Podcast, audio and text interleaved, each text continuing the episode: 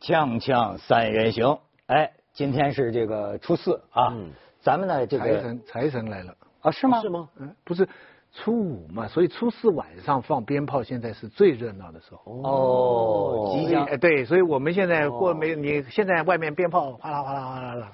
啊，对对对，财神，哎，财神来希望人民币不要继续贬值，不要继续贬值，噼啪啪，噼噼啪。财神跟咱们仨好像没什么缘分，是吧？啊，对，这算了，就别甭提了。对，有时候我，对对，有时候我觉得可能是我这个这个这个犯错太多啊，就是说，所以说呢，没有福气。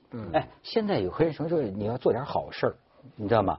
就是积福。有时候为什么一年来你老是不顺？哎，就是你别看民间的道理，我倒觉得挺朴素的。就是就是，是不是因为就是做的错事儿太多了？所以哎，我我这今天呢，咱们要迎来。就是《锵锵三人行》是著名的马后炮节目啊，对对对对咱们要迎来这个历史上最长的一个马后炮。我要说说《琅琊榜啊》，，哎，我们不是说过了吗？对了，那就是关于一个迟来的道歉。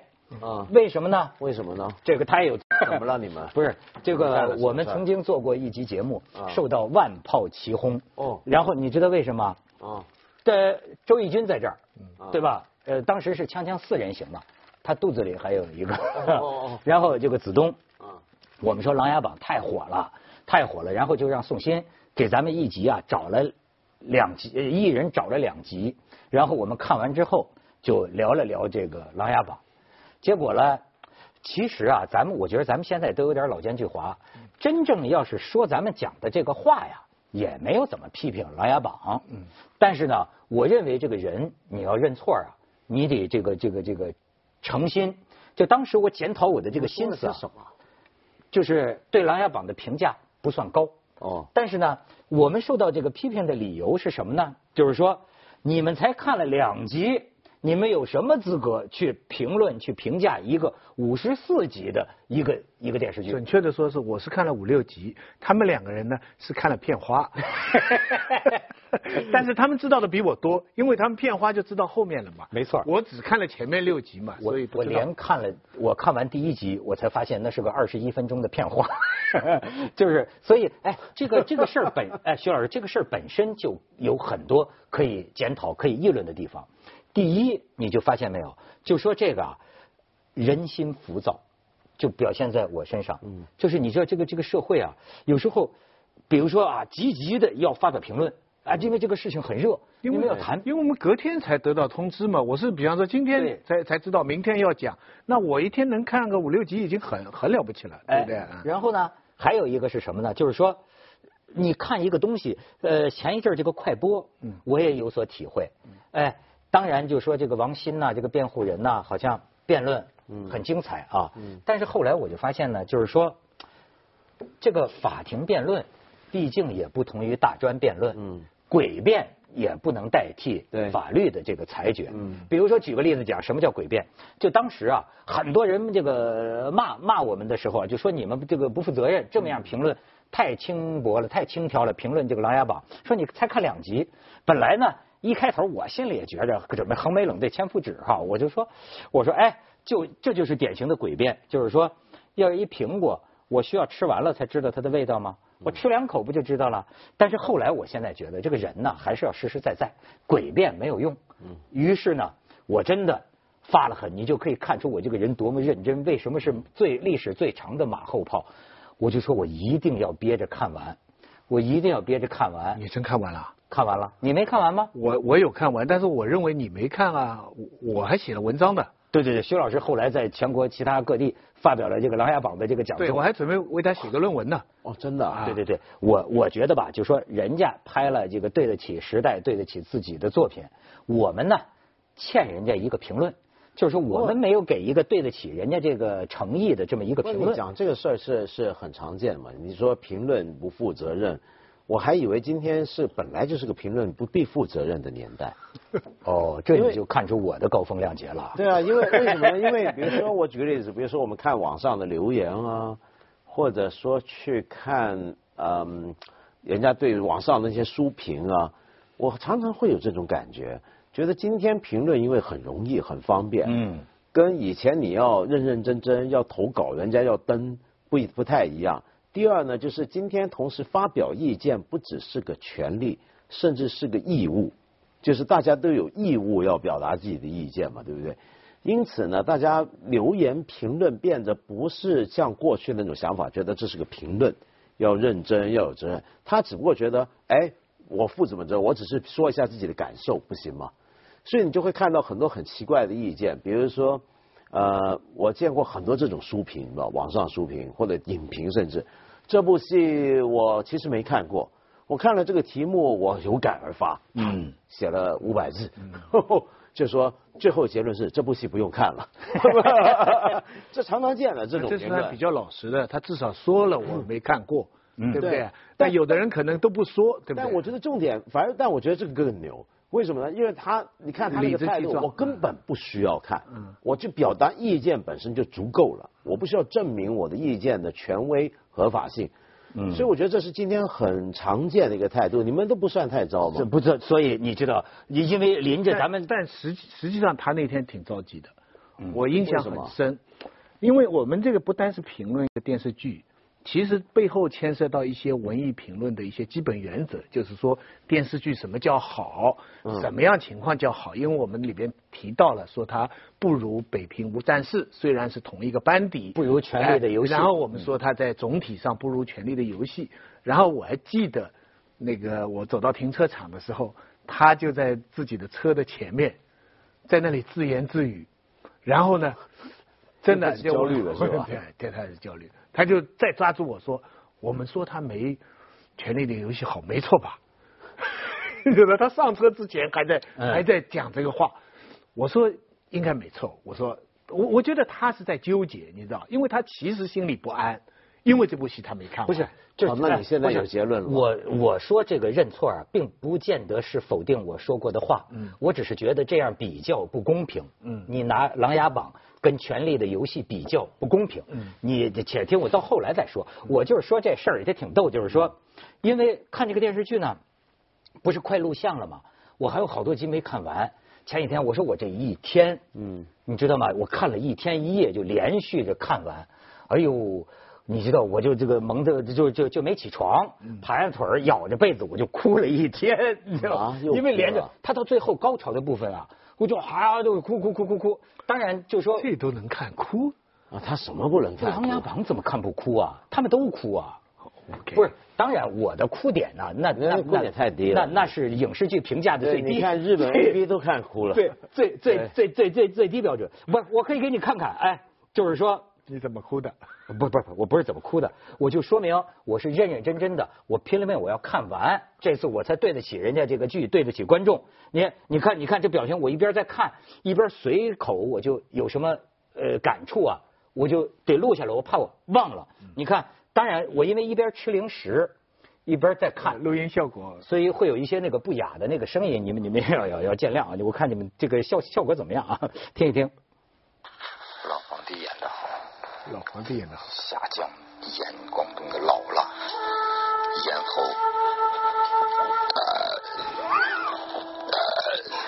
呃，打嗝了，咽喉很好。都演的好。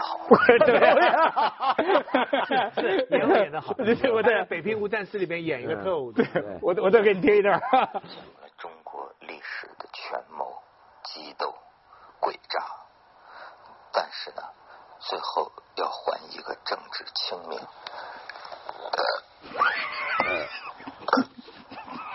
又不又不行了，哎，孩子好，对不对？就还还还还还还还还挺打嗝吗？关系 不，哎，咱这样，咱看一看证据，因为这个马后炮，大家都《琅琊榜》火过很久，很多人遗忘了。哎，咱们捡回一点这个这个回忆啊，咱们看这个。还请陛下准郡主所奏，自即日起重审皇长子与林氏之案，以彰陛下贤明圣德。陛下，蔡尚书所言极是，臣附议。臣附议。附议。臣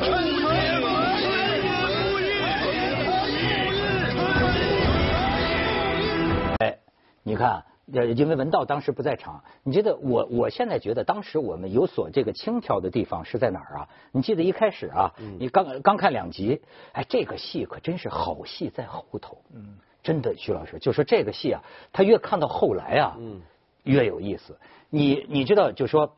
咱们当时就讲，为什么人有人觉得就我们说的可乐呢？就是说这是个什么剧呢？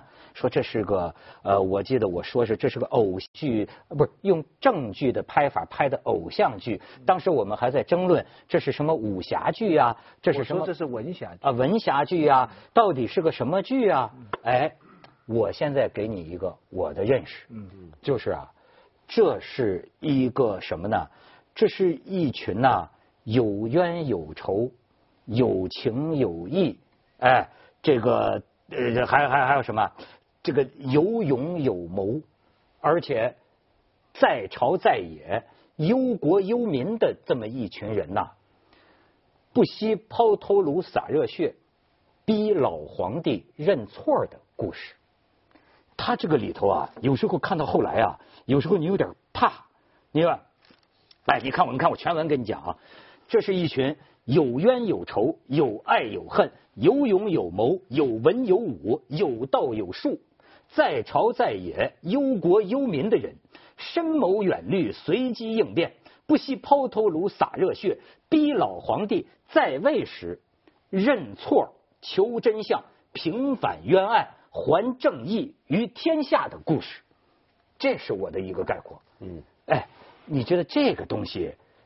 他这个里边很多有意思的，徐老师你没看完是吗？我看了，我全看完了。哎，你你你评论，但是我我我我评论它是有三个不同的层次了。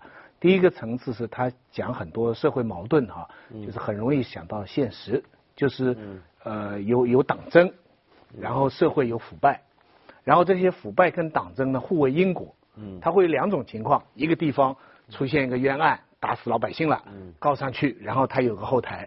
那么这个后台就帮他，但是这个后台帮他的时候，另对面一派呢，他一定会揪住这个案子不放，因为他是有个党争，他两个人在争这个这个王位，他们是两派的。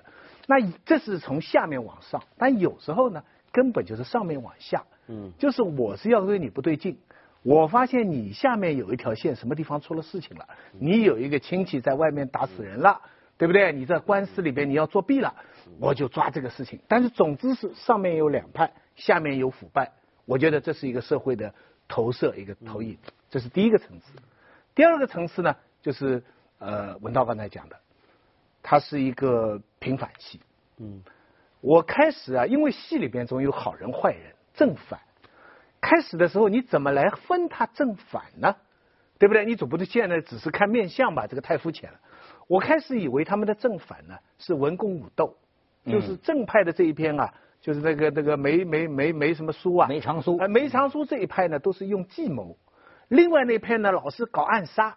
所以我觉得呢，文攻的是正派，武斗的是反派。后来发现不对，那个派也用武斗，那个正派那边啊，到后来也用武武力的规则。第二呢，我觉得正反的规则呢是什么？是一个是说实话，一个是骗人。那这个好像很容易理解吧？一个说真话。但后来发现也不是，正面的这一派啊，比方那个下江的那个那个女儿啊，因为老公啊，她后来也骗人，你看她是诬告他，对不对？所以正派的人物也是不择手段。那到底什么叫正派，什么叫反派？贯穿五十几集呢？我后来总结出规律了：凡是支持当年这个领党平反的，就是正派；嗯，凡是当年有份参与这个冤案的，就是反派。所以他骨子里是一个平反系，而这个平反的最大难度就是刚才讲的，叫平反不能动体制，要改正错误不能推翻皇帝，这是戏的第二个层次。嗯，但是我不知道多少观众看这个层次。不是他这个主，我我就觉得这个北平无战事的这个班底，这个团队，他是有他的这个情怀和价值观的。就是你看。他成，他讲了中国政治、中国历史上的这个权谋诡诈。其实他这个里边讲了个道与术的关系。比方说，这梅长苏一个谋士，他要树一个太子，他心目中的一个靖王。靖王，你负责光明正大，我负责阴谋诡计。但是呢，这个最终啊，我要建立一个政治清明，我要求这个真相。可是求这个真相，他就要为赤焰军嘛，当年冤死的一个大冤案那个平反。但是这个平反呢，不能等到太子你上台。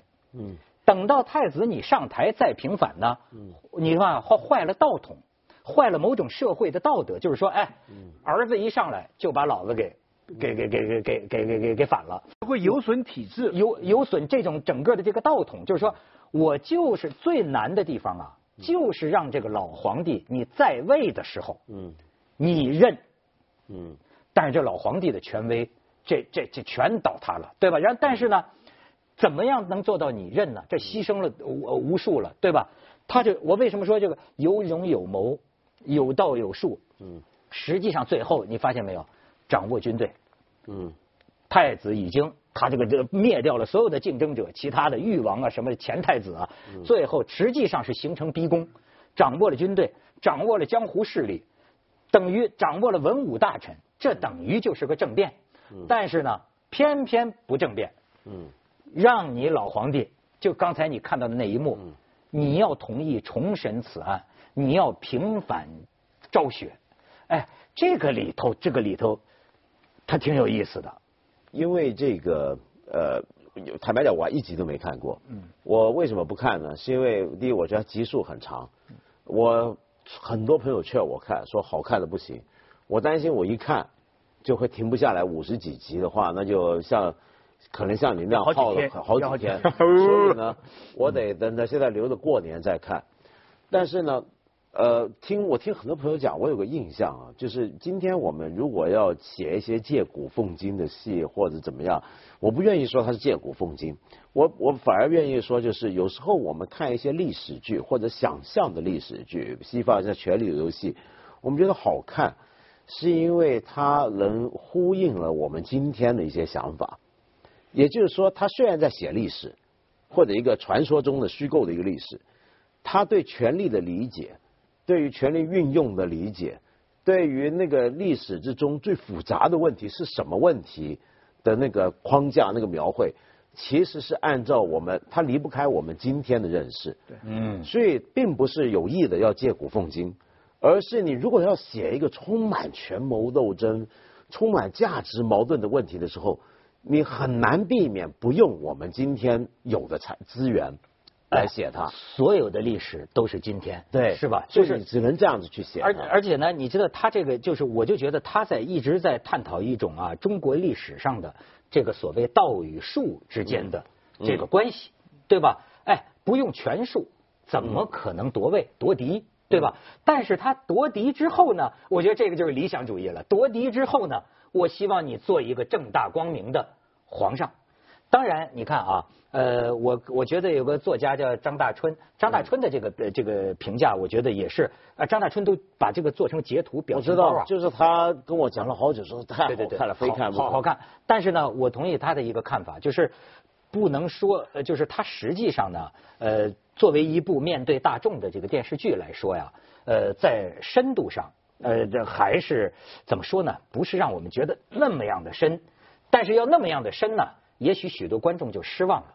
比如说大春讲这什么意思呢？就是说，哎，梅长苏负责阴谋诡计，可是啊，这个戏里设计的那些阴谋诡计啊，其实没有挑战到什么底线。梅长苏基本还是个好人，对对吧？他真是个好人。那但是你要真让他干出什么坏事来、阴谋家的这个事情来啊，可能观众观众就不原谅了，观众不原谅了。所以实实际上他就感觉这种这种所谓人性恶呀，真正的中国历史，你要玩权谋，这个白手套。负责下黑手的人，好像还可以更深一些。当然，对吧？但是，但是他作为一个，我实在历史上真的中国也好，西方也好，有太多例子，就是我们觉得他很正面，嗯，人是是好人，历史上评价。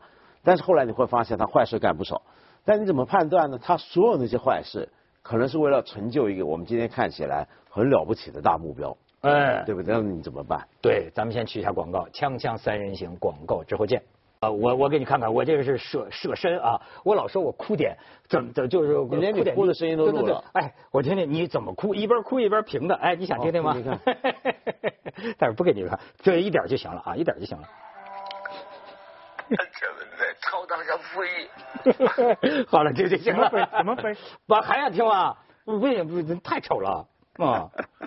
我感到一万千军。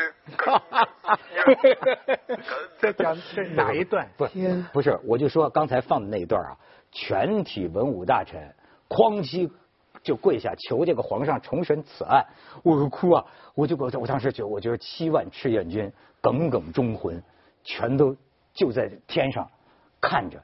你知道，你想起中国历史上太多的冤屈，冤案，太多的冤屈，你知道吗？就所以说，他有时候就发你心中的这个啊，在但是当然，我我我我我还要讲一个什么，就是说，是什么真正让我就是真正看完呢？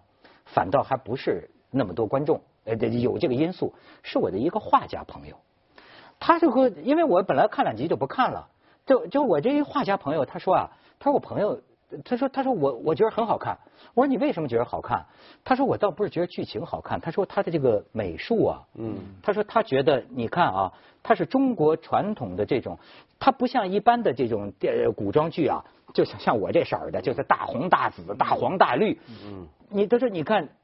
你你就看他中国传统的那种美学，后来我这一看呢，无论从服装、基本色调，你这个我看过，其实我觉得挺正的。他以青色为主，嗯，咱们说的青色是。带色、水墨那种感觉，甚至你能感觉到有点什么呢？日本的美感，对对，而日本的美感呢，恰恰祖源于祖源于中国传统的文化，唐代的东西。甚至于我刚才说那静妃演的好，演的都有点日本范儿，日本那种那种女人的那个那那那种恭顺那种范儿，所以很多人就从这里感觉到了他在传导某种啊，我们想象中的我们想象中的中国古代的美感、礼仪这些东西。总体它虽然很多影射现实，但是总体上是个浪漫主义的戏。是一个文人扮演武侠的这么一个一个一个戏。我刚才讲，我看到三层嘛，我刚才只讲了两层嘛，一个是影射现实，第二个是冤案嘛。但它还有第三层，是我反而比较担忧的。嗯，他这个整个戏是皇朝的两个不好的势力，最后被一个好的势力取代了。大众欢呼这一个好的势力，而且整个戏里所有的人都低于一个人。这一个人是无往不胜。你说的太对了，我觉得还是有点脸谱化，但是这没办法。这一个人是只要他在，就全部顺还是有点。只要他生病，事情就不顺利。没错，就是说梅长梅长苏永远是对的，不。